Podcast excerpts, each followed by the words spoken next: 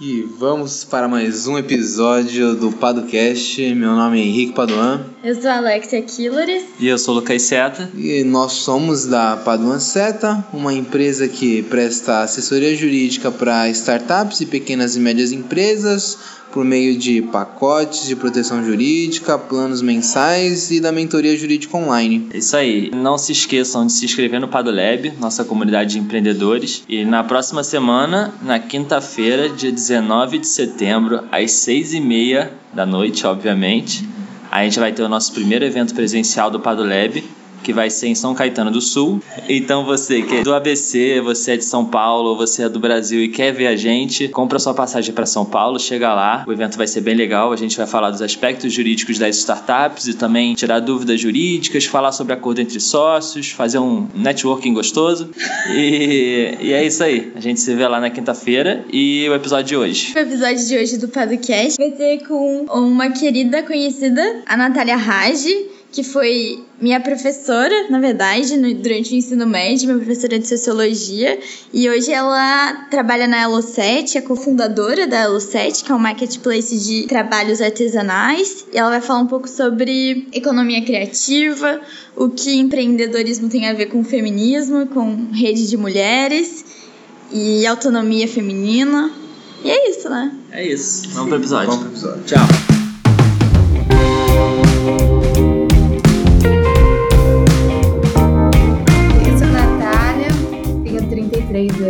Eu moro aqui em São Paulo desde 2012 e foi um ano que mudou muito a minha vida, os rumos da minha vida, porque eu sou formada em sociologia e mestre em educação pela Unicamp e até então eu dava aula de sociologia e gostava muito da profissão também. Mas eu tinha uma paixão muito grande por artesanato e por tecnologia em geral. Então começaram a acontecer algumas oportunidades na minha vida. Eu comecei a me organizar junto com outros artesãos, isso lá em 2005, 2006, para poder realizar feiras e também para começar a vender online. Em uma época que isso não era muito é, normal, né? Não era normal as pessoas comprarem online, não era normal as pessoas venderem online. Hoje em dia isso é muito natural, mas naquela época, 2005, 2006, não era. Então eu tive bastante dificuldade para criar o site da minha marca, de roupas e bolsas que eu tinha na época. E eu acabei me tornando uma grande amiga do Juliano, que era um empreendedor na época, que hoje ele é dono do Ilúria, um dos maiores portais que hospedam sites é, de venda de produtos. E, e a gente se uniu com o objetivo de fazer um lugar para que empreendedores criativos que vendessem produtos autorais, artesanais, vendessem seus produtos na internet porque isso acontecia naquela época somente por Flickr, que era rede social na época, é, Orkut, não tinha ainda Facebook, Instagram, e por sites próprios, né? E as pessoas tinham um pouco de medo de investir em sites próprios, então a gente queria é, uma solução barata, acessível, fácil de manejar. Então a gente resolveu criar um marketplace. Marketplace, para quem não sabe, é um grande shopping com várias lojas. O Mercado Livre é um grande marketplace, por exemplo. Mas a gente quis criar um só de produtos autorais e criativos. Então a gente começou o Elo7, que hoje é o maior marketplace né, de produtos autorais aqui do Brasil e também da América Latina. A gente começou em 2008, em Campinas. E foi um movimento bem tímido, a gente não tinha grandes investimentos, foi um boca a boca mesmo, das pessoas começarem a indicar um para outro, viralizar isso um pouco pela internet mas era muito acessível, muito barato. A gente cobrava uma anuidade que era bem barata e as pessoas podiam ter a sua vitrine virtual. E isso foi crescendo muito, muito, muito a ponto da gente receber investimentos em 2011 e mudamos aqui para São Paulo.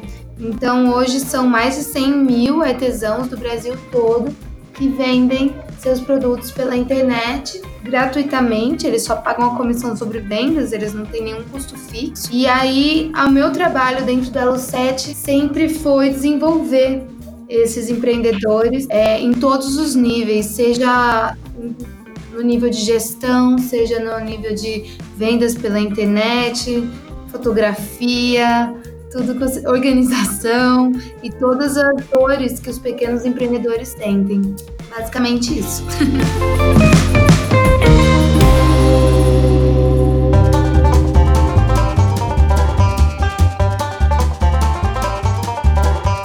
É, assim, uma pergunta que eu já tenho assim de cara é: vocês começaram quando marketplace ainda não era tão boom como é hoje, né? Tão fácil utilizar a internet, celular e aplicativos, enfim.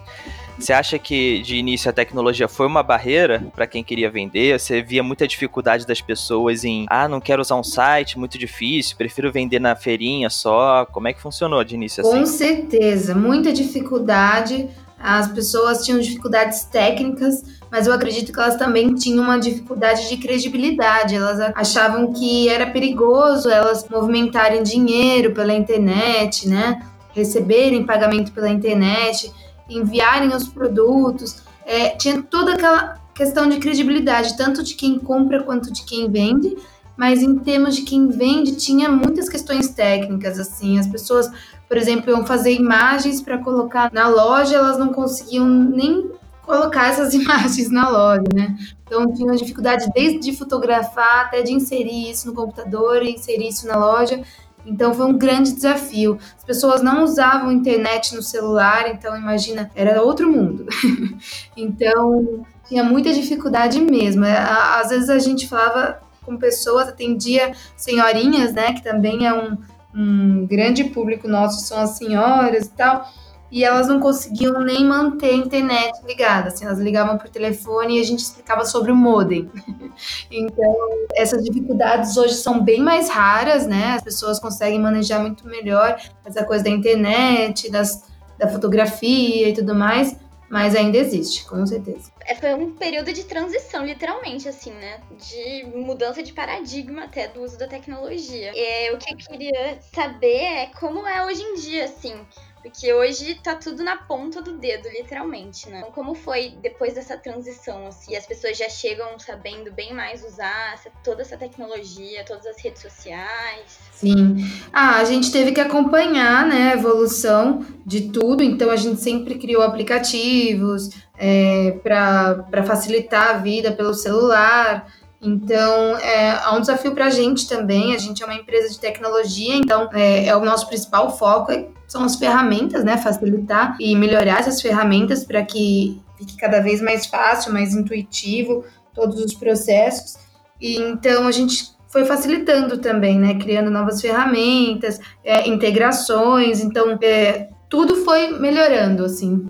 É, por exemplo, o, o principal meio de envio dos produtos são os correios, né? E na época, os Correios não tinham uma tecnologia que permitisse integrar eles no, no site. Então, por exemplo, cadastrar todos os CEPs existentes dos Correios no nosso site para poder calcular automaticamente o frete. Isso demorou muito para acontecer. Então, tem coisas que não dependiam só da gente, né?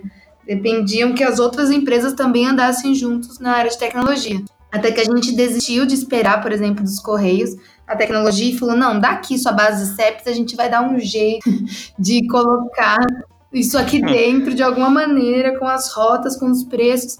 Então, assim, é, eu acho que o desafio de, das empresas de tecnologia hoje no Brasil é, são essas integrações, assim, com qualquer é, meio, né? de todo mundo andar junto e crescer junto e desenvolver junto. O Correio não é uma empresa de tecnologia, então não é mal que eles não tenham isso como foco, né? Então hoje é muito mais tranquilo, mas ao mesmo tempo a gente esbarra nessas é, limitações.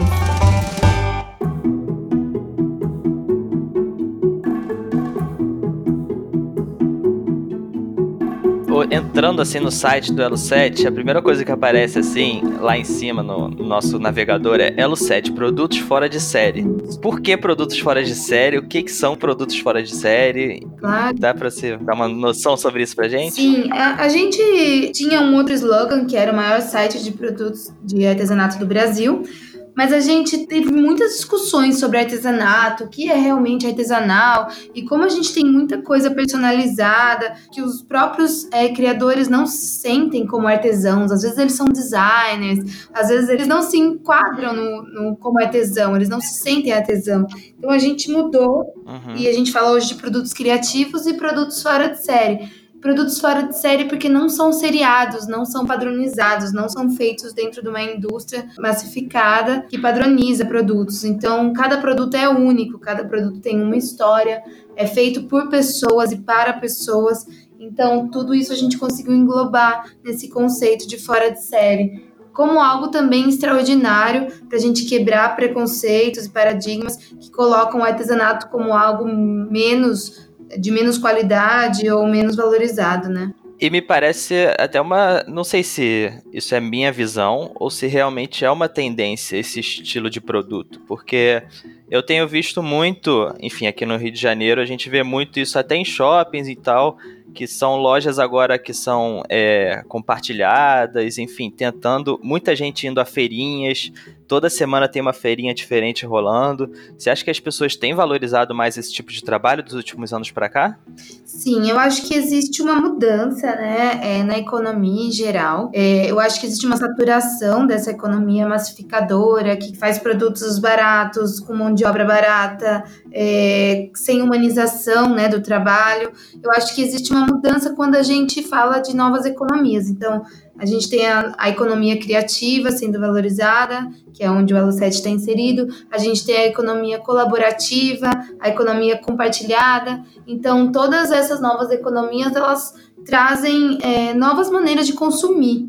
E isso, por exemplo, se a gente está usando Uber, a gente está usando Airbnb e a gente está compartilhando nosso carro, compartilhando nossa casa, tudo isso é uma mudança na maneira como a gente consome, né? E, e eu acho que a economia criativa ela participa desse movimento.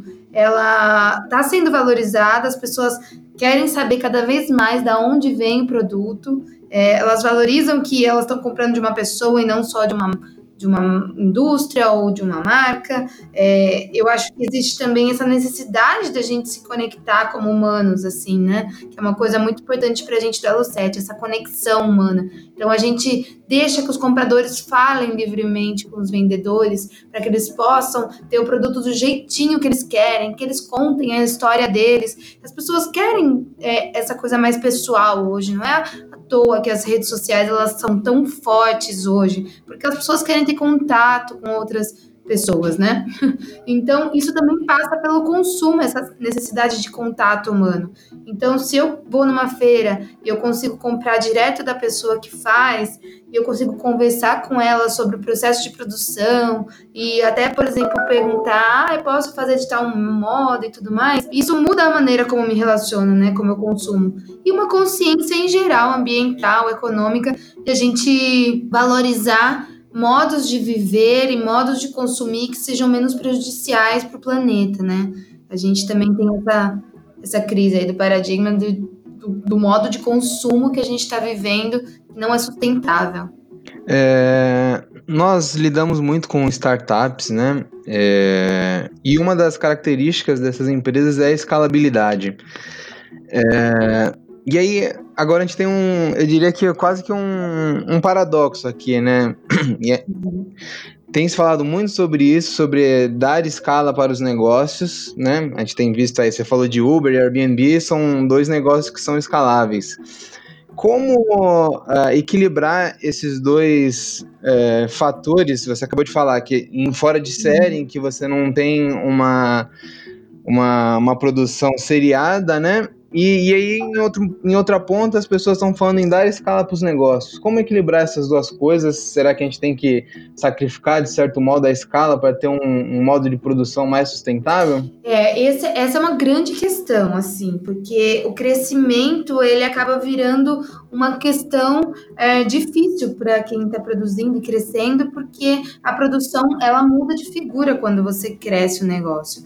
Mas a gente tem vários exemplos de, de empreendedores no nosso site que estão crescendo o seu negócio, mas mantendo a identidade, mantendo o modo de produção, é, mantendo essa sustentabilidade, sabe? Esse cuidado com até a origem dos produtos e tudo mais. É, eu acho que hoje em dia é muito possível você ter negócios escaláveis, mas que eles continuam humanos, eles continuam é, priorizando é, essa humanização. Da nossa parte, a escalabilidade sempre foi uma meta, né? A gente queria chegar em todo mundo, a gente queria que todo mundo tivesse a oportunidade de vender para o Brasil inteiro, mas sem a gente perder também esse contato humano. Então, nosso atendimento ele não é robótico, é, são pessoas o tempo todo ali disponíveis para atender os usuários da nossa plataforma. É, mesmo que a gente tenha crescido em número de pessoas aqui, a gente, por exemplo, para todo mundo uma vez ao mês para fazer alguma técnica artesanal aqui no escritório, para as pessoas terem conexão com a realidade dos artesãos e saberem quem está por trás lá, o que, que eles passam ao produzir um produto. Então, existem maneiras de você escalar, mas sem perder a essência, sem perder esse propósito mesmo, né? De um negócio mais humano. Esse é um, um grande desafio nosso, porque a gente sempre está crescendo também, mas eu acho que é super possível, assim, se a gente tiver um propósito forte e tudo mais, todas as startups, elas conseguem manter esse propósito e, e, essa sustentabilidade mesmo em crescimento. É porque isso também agrega valor, né? Teria esse valor que não tá no literalmente no monetário, mas que tá nessas relações humanas, né?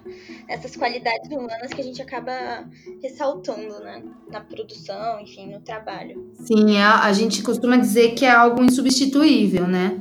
É, o mundo pode crescer, as máquinas podem tomar vários lugares, mas os estudos apontam que existem qualidades humanas é, que serão cada vez mais valorizadas e insubstituíveis, como a criatividade.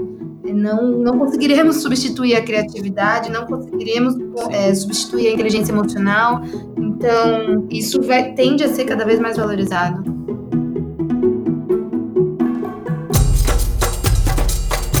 A gente falou de dificuldades até tecnológicas, enfim, no início da plataforma, que agora diminuiu bastante. E quanto às dificuldades relacionadas a, vamos dizer, a empreendedorismo no geral?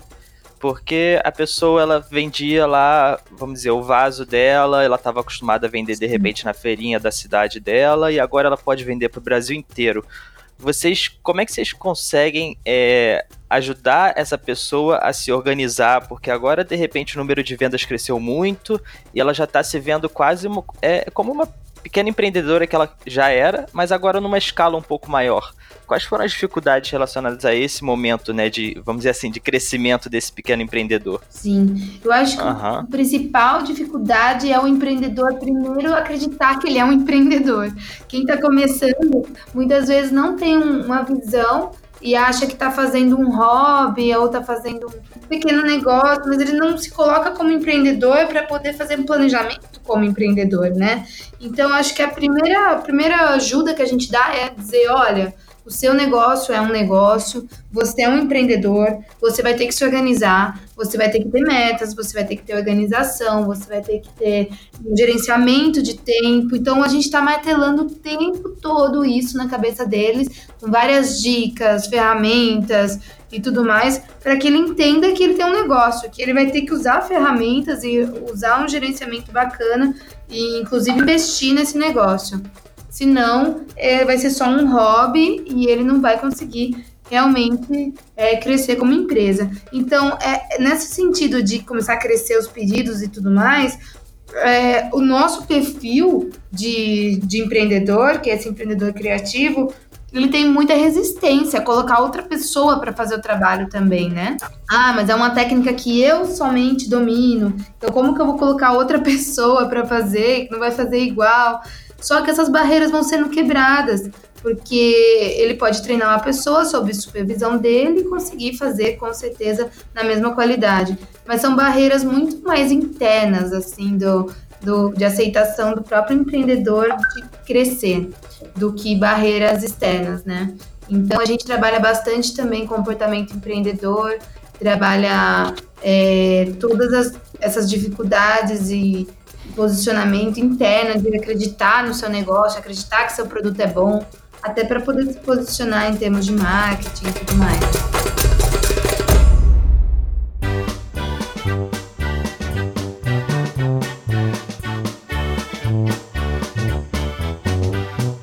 É, eu vi que você relaciona bastante empreendedorismo com feminismo, com emancipação, com empoderamento. Eu queria que você falasse um pouco sobre isso, que eu acho que é bem rico, assim, de ouvir.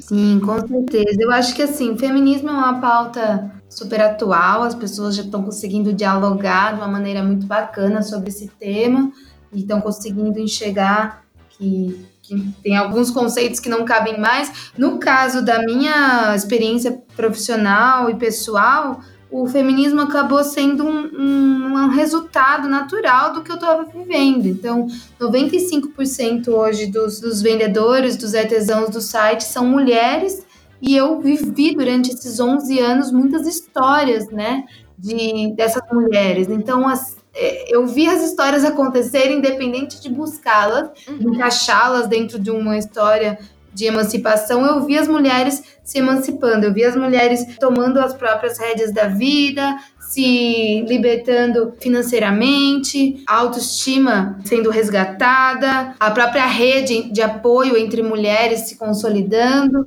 e tudo isso é feminismo, é é, empoderamento feminismo natural acontecendo, né? Às vezes elas nem sabem que elas estão se empoderando, mas elas estão simplesmente porque elas estão é, acreditando que elas podem assumir uma liderança na sua própria vida.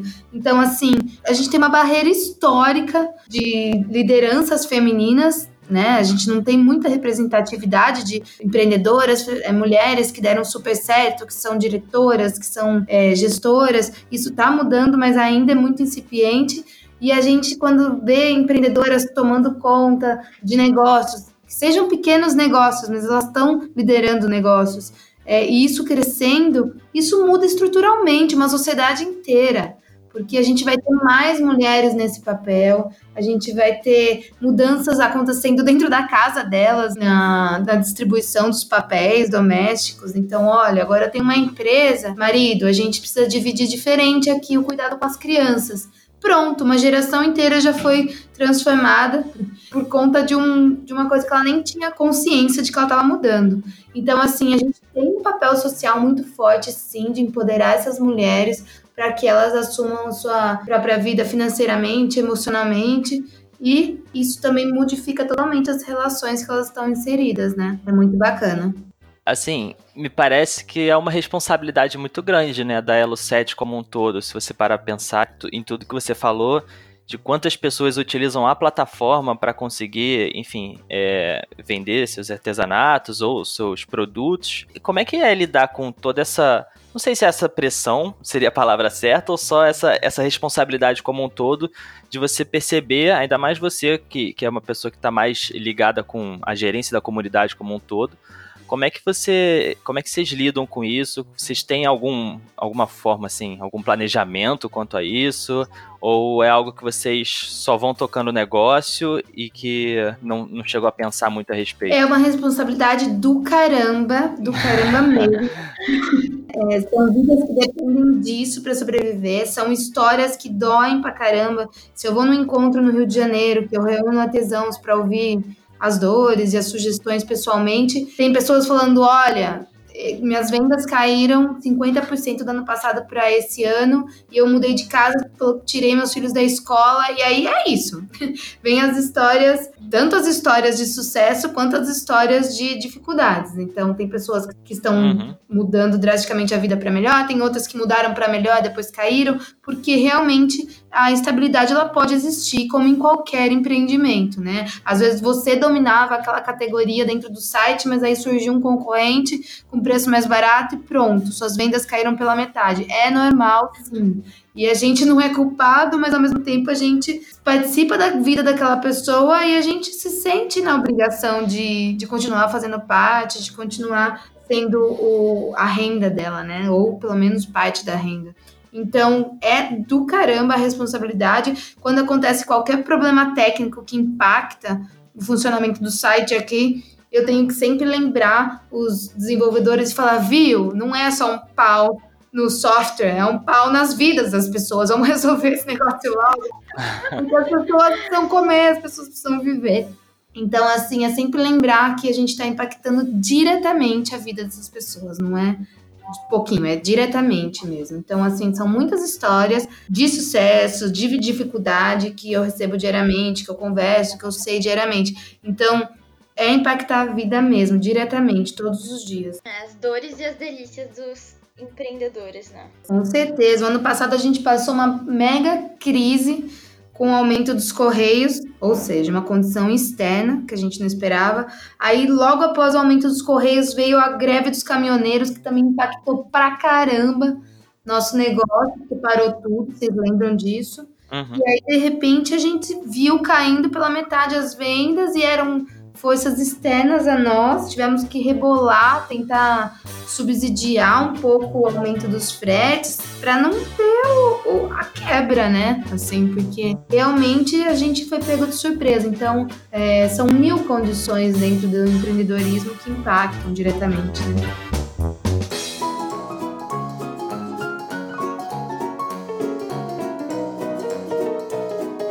Tratando de maneira mais ampla de empreendedorismo, a gente tem visto aí uma, uma onda muito forte, né? Agora o empreendedorismo está na vitrine, está em todos os meios de comunicação, todo mundo falando sobre isso, mas é algo que vem acontecendo há bastante tempo. Será que essa onda empreendedora é um resquício, um efeito da crise, ou é uma mudança de paradigma aí na realidade brasileira e que o brasileiro agora, digamos entre aspas, acordou para esse mundo empreendedor de fato? Eu acho que o empreendedorismo sempre foi valorizado a nível mundial e a gente demorou para entrar nessa, né? Então, assim, é, em outros países isso é super valorizado, que você seja empreendedor, que você crie seu próprio negócio, e aqui no Brasil isso sempre foi dificultado. Nossas leis, nossos custos são muito altos e tudo mais. Mas não adianta, chegou e chegou dominando mesmo e juntou com a crise.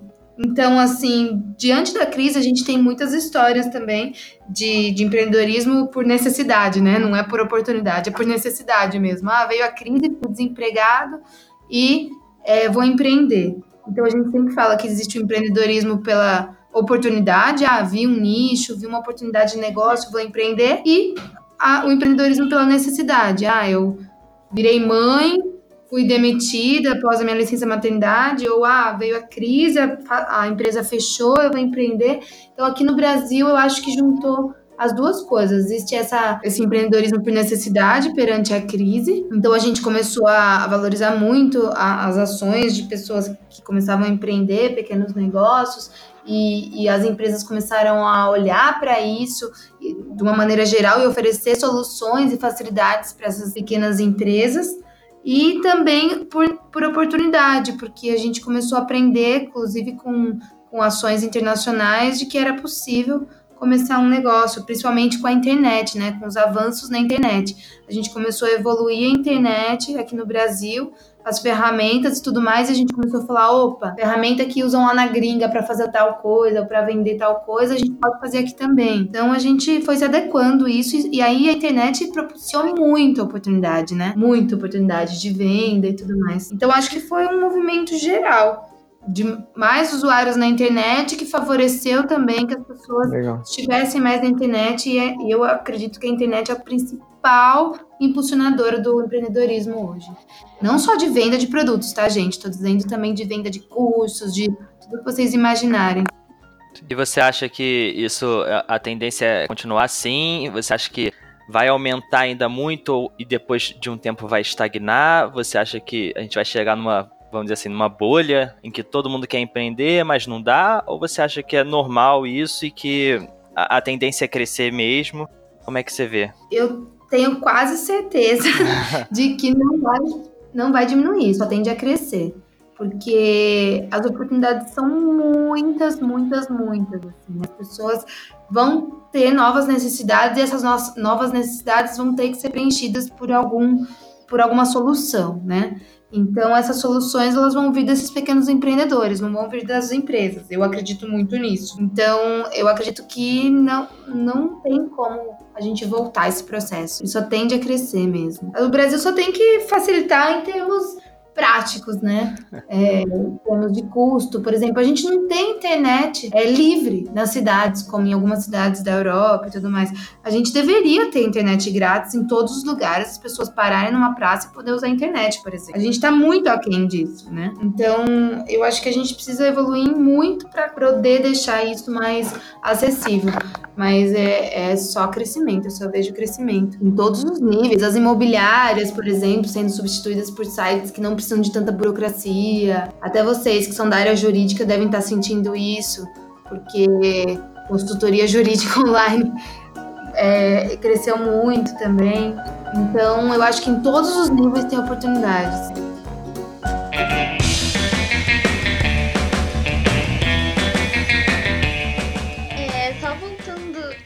Relação às dores, né, que a gente estava falando da, dos empreendedores e empreendedoras, é, você notou, enquanto gerente de comunidade, se haviam dores jurídicas assim?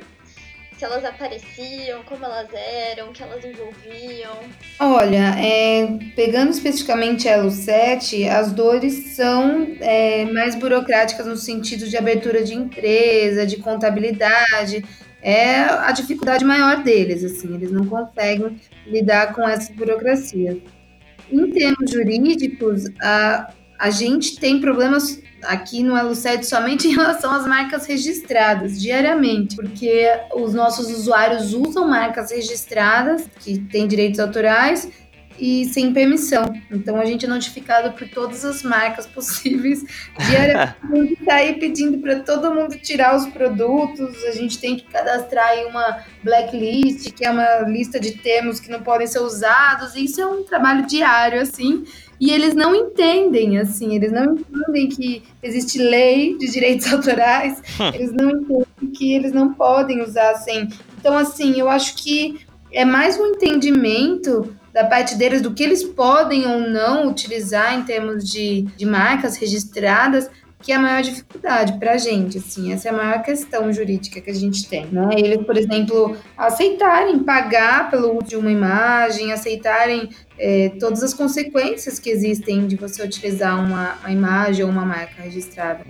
E você acha que isso então é um trabalho mais de, de, quase de educação jurídica? Porque assim, não é que ele faça por maldade ou que ele queira se aproveitar da marca, porque a pessoa às vezes não tem nem noção de que existe isso, né? Então, como é que vocês lidam com isso? Vocês investem de alguma forma em não só educação jurídica, como, sei lá, de repente até educação voltada mais para o empreendedorismo, de administração de negócios, ou vocês é, vão conforme a demanda? Então chegou uma notificação, vocês informam lá para as pessoas, para os artesãos, que eles não podem utilizar determinado nome, marca, logo, ou vocês tentam fazer com que eles entendam isso, absorvam isso de uma forma mais profunda? Então, a gente não faz um trabalho prévio. Claro que a gente tem muito conteúdo sobre isso, sobre o uso de marcas e tudo mais, mas não é algo que a gente faz muito fortemente. Eles aprendem mesmo na marra. A hora que eles recebem a notificação, a gente explica a lei dos direitos autorais e aí eles aprendem isso na própria notificação. E aí, claro que se eles tiverem dúvidas e tudo mais, a gente continua a conversa. Mas é, a gente já teve que fazer coisas educacionais do tipo: isso não é uma releitura, amigo. Releitura é algo que não pode ser comercializado. Então, assim, você não pode vender isso. O Romero Brito já me deu uma aula por telefone sobre releitura passar para os vendedores, porque eles utilizam, por exemplo, o estilo de arte do Romero Brito, né, que é o pop art. E eles estão fazendo uma releitura, por exemplo. E aí o Romero Brito, por telefone comigo, falou: Não, Natália, não é uma releitura. Releitura não é algo que eles podem vender. Explica para eles, por favor.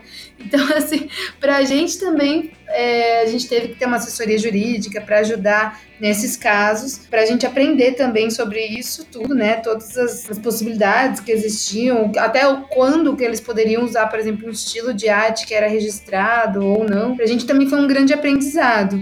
Mas para eles entenderem ainda é muito difícil, principalmente porque as marcas registradas vendem, né? As pessoas querem coisas de marca registrada para festas e tudo mais, infantis. Isso vende muito bem. Então, tirar um produto que ele tem como carro-chefe é muito difícil. Eu achei engraçado a ligação diretamente do, do Romero Brito. Tentando dar uma explicada é, é complicada. Mas eu acho, é assim, falando da Elo 7, o que eu acho interessante é que basicamente são dois negócios diferentes que vocês têm que lidar, né? Uhum. Porque a maioria das, das empresas ou startups em geral, elas lidam com o negócio delas. É, eu já tenho que me preocupar com as questões administrativas e jurídicas da Elo 7, mas eu também tenho que me preocupar e manter saudável o negócio do, do artesão, enfim, ou do produtor. É, você acha que isso dificulta de alguma forma o crescimento da Elo 7? Ou você acha que isso é até benéfico de, de certa maneira, porque vocês conseguem empoderar, enfim, empreendedores no, no geral? Como é que vocês veem isso? Porque são basicamente, ao meu ver, assim, de fora, me parece basicamente dois negócios diferentes que você tem que administrar, né? Você se preocupa muito com os empreendedores, né? Mas tem a Elo 7 também para tocar, né? Com certeza, pra gente é sempre essas duas cabeças mesmo, assim pensar nas dificuldades dos empreendedores e também nas nossas, né? Então, assim, é um trabalho duplo, conforme você descreveu mesmo. Então, por exemplo, ah, o, se os Correios começam a exigir nota fiscal obrigatória a partir de hoje, imagina a galera que ainda não tem CNPJ, que ainda não, porque não é obrigatório ter CNPJ para vender na Lu7, mas a gente incentiva muito que eles tenham CNPJ, que eles abram empresa e tudo mais, nem que eles comecem como MEI, que é o microempreendedor individual. Mas imagina a galera que não tem CNPJ ainda, tendo que do dia para noite começar a lidar com nota fiscal e tudo mais, porque virou uma obrigação dos, dos Correios. Então a gente sempre avisa, gente, os Correios a qualquer momento vão pedir nota fiscal para envio dos produtos e vocês vão ter que ter a empresa aberta e emitindo nota fiscal. Então já vão se preparando mas as pessoas só vão aprender na marra. só vão aprender a hora que realmente virar a chavinha. Então, a gente pode fazer o máximo de conteúdo e educativo possível, mas eles só aprendem na marra, sabe? Então, é um grande desafio esse, porque imagina, se 90% do, do site dos artesãos não tem CNPJ e eles vão ser impossibilitados de enviar os produtos, quem quebra não são só eles, somos nós também, entendeu? Então a gente sempre tá amarrado mesmo. E assim, vocês já, já alcançaram bastante, agora vocês têm as facilidades tecnológicas, todo mundo conseguindo acessar mais facilmente a internet, como todo mundo com o celular na mão, então já alcançaram algo que é muito legal e facilitou muito a vida das pessoas.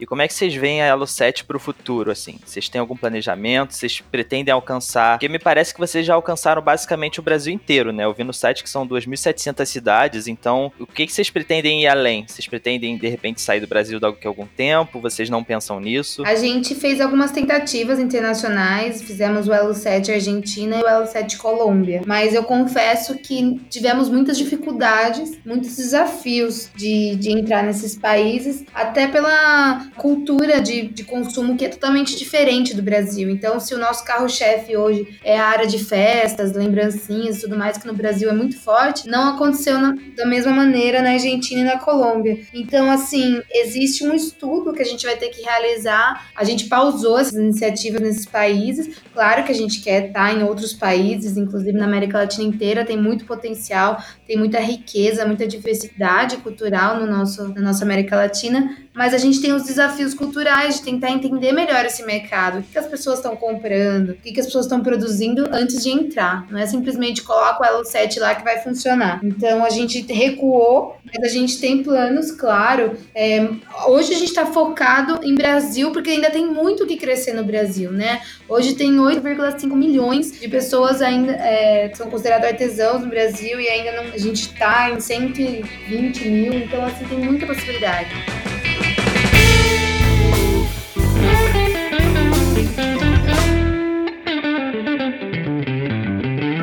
Em relação à advocacia, é algo que eu sempre gosto de tratar, e você até esbarrou nisso, né? Tratando ali sobre a assessoria jurídica online, digamos assim. É, como você vê a advocacia? Você acha que ela está pronta para atender a esses empreendedores?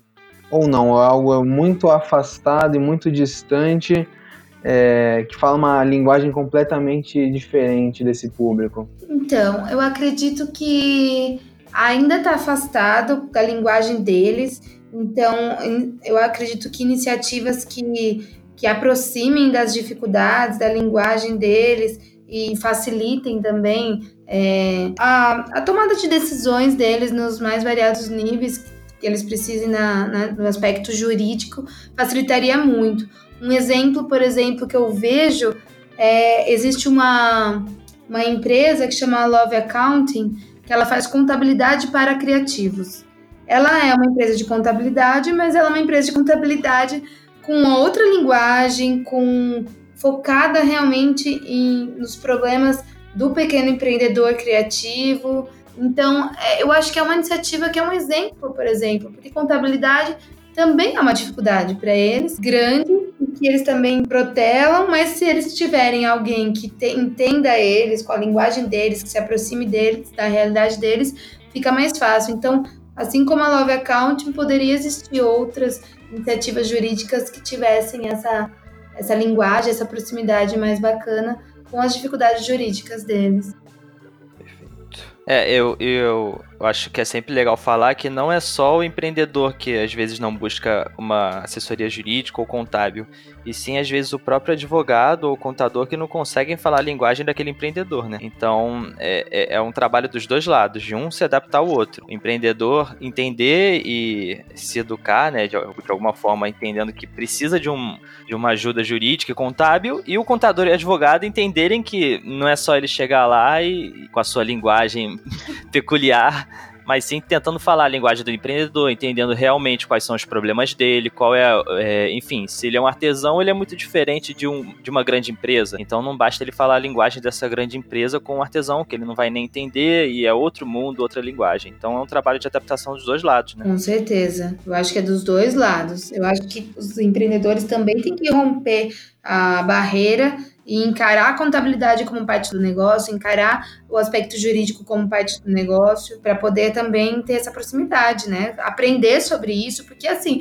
o empreendedor ele tem que aprender sobre os mais variados aspectos do seu negócio. A gente costuma brincar e falar eu empreendedor, né? Porque ele tem que fazer hum. tudo, desde atendimento até a parte é, operacional, até a parte jurídica e até a parte de criação. Então, ele tem que se familiarizar também com isso, com esse universo, né?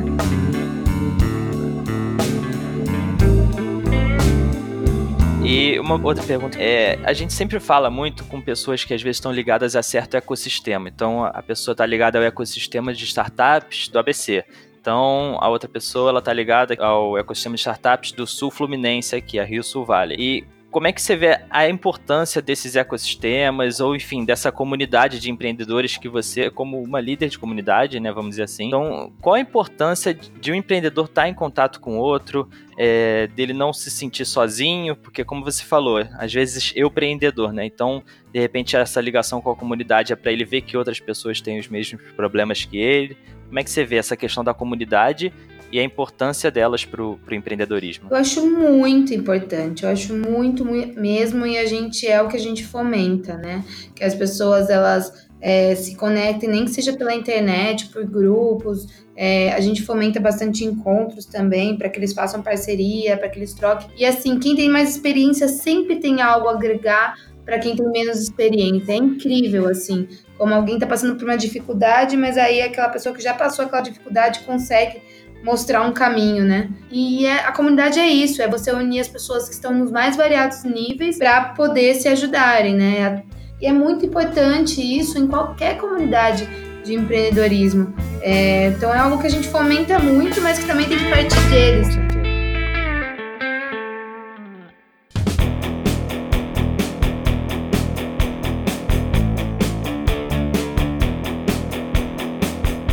Uma dica que eu dou é, desse conteúdo de empreendedorismo criativo é a Rafa Capai. Ela tem um livro muito bacana que chama Criativo e Empreendedor, Sim Senhor. É um livro que eu gosto muito.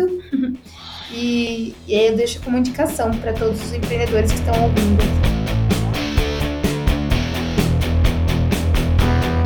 Bom, pessoal, é, o Elo7 está presente em todas as redes sociais.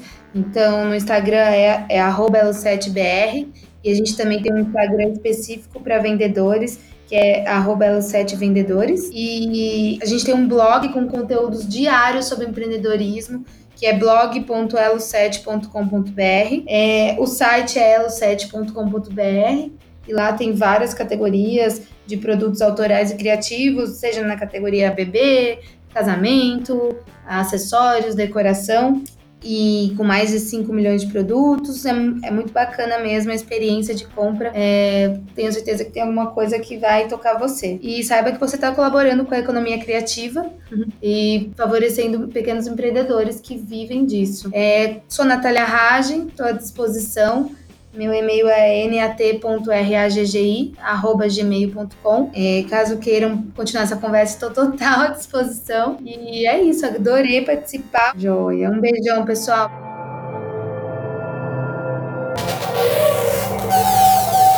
Edição Guilherme Gadini.